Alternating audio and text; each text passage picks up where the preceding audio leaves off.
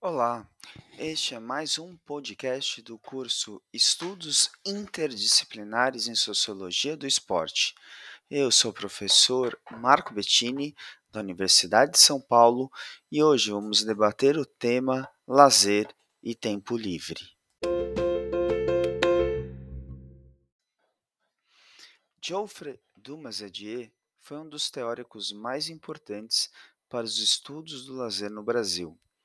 A presença de Dumas-Edier deu-se por um casamento prático-teórico que, para entendê-lo, precisamos nos reportar à década de 1960, caracterizada pela efervescência de discussões em muitos campos, como artes, universidades, sindicatos, empresas nacionais e governo. Era a preocupação das formas de construção do povo brasileiro, que influenciou toda a geração que formaria o debate científico sobre o lazer no final do século XX. A busca do povo explica a influência de Geoffrey Dumas-Edier, já que o autor tem como característica principal a aliança entre o lazer e a cultura popular. Nessa discussão, procura associar as indagações do período de recuperação dos valores nacionais, representado pela busca de um povo e a construção do Brasil, com a ideia de formação de agentes culturais nos modelos que o autor propunha. A obra de Dumas Edier trouxe vários teóricos do lazer europeus para os pesquisadores brasileiros.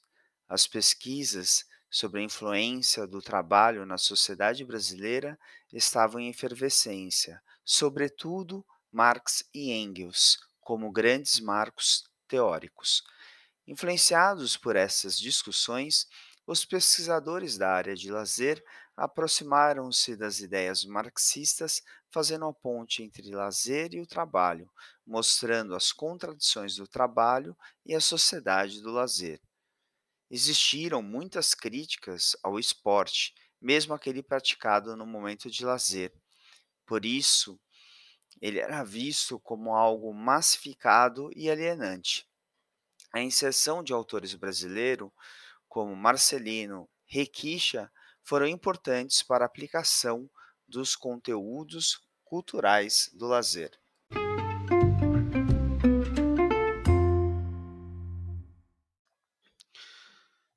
Com a vinda de outros teóricos, houve uma grande transformação na concepção do esporte, principalmente com Dickert. Ao pensar as práticas esportivas no tempo livre como entretenimento, diversão, participação, bem-estar e qualidade de vida. O fundamento de Dickert é tirar os modelos esportivos do alto rendimento e aplicar adaptações para que todos possam praticá-lo.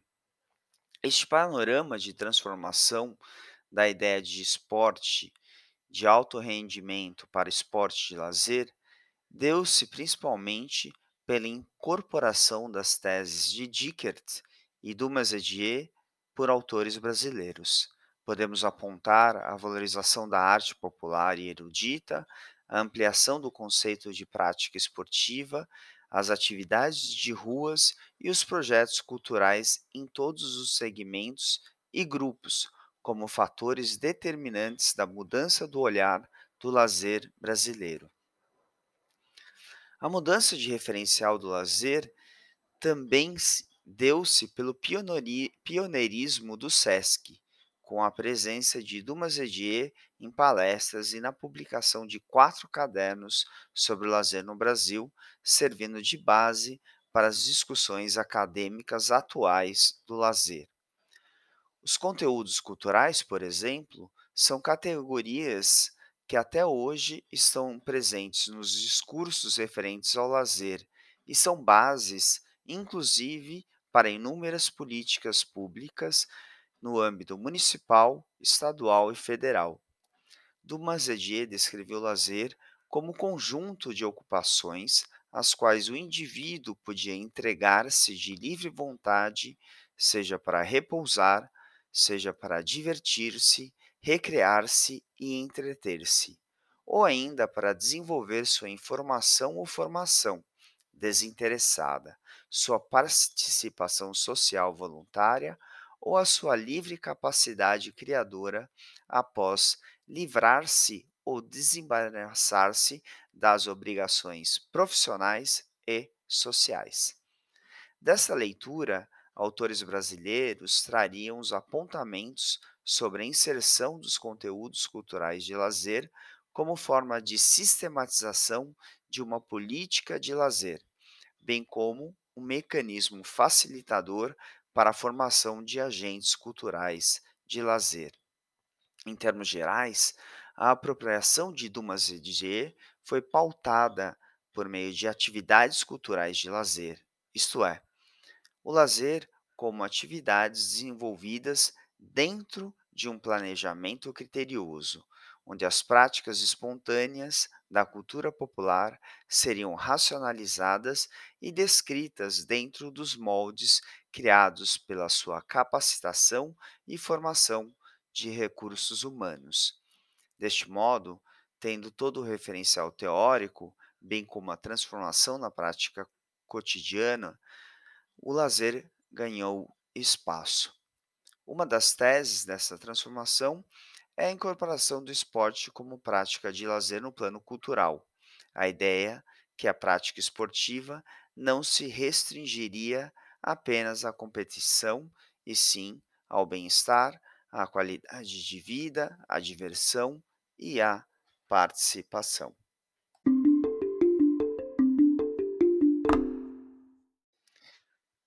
Para finalizar esse podcast, vou uh, oferecer para vocês um filme e uma literatura, bem como artigos complementares para reforçar o aprendizado uh, deste podcast. O filme eu recomendo Capitão Fantástico, de 2016, e uma proposta de atividade. Como um pai uh, desse filme encara a vida na floresta versus a vida na cidade? Como podemos comparar uh, esta tensão com os estudos do lazer? Na literatura, eu recomendo o livro de Mia Couto, O Fio das Miçangas, de 2003, com a proposta de atividade em pensar a cultura popular de Dumas Edier com as questões levantadas pelo Mia Couto no livro. Como artigos complementares a este podcast, eu recomendo o artigo de Moura Souza, de 2012, denominado Autoimagem, Socialização, Tempo Livre e Lazer: Quatro Desafios à Velhice, publicado na revista Texto e Contexto. O segundo artigo é de Rocha e Silva, intitulado Tempo Livre e Lazer, no uh, periódico Journal of Physical Education, de 2008.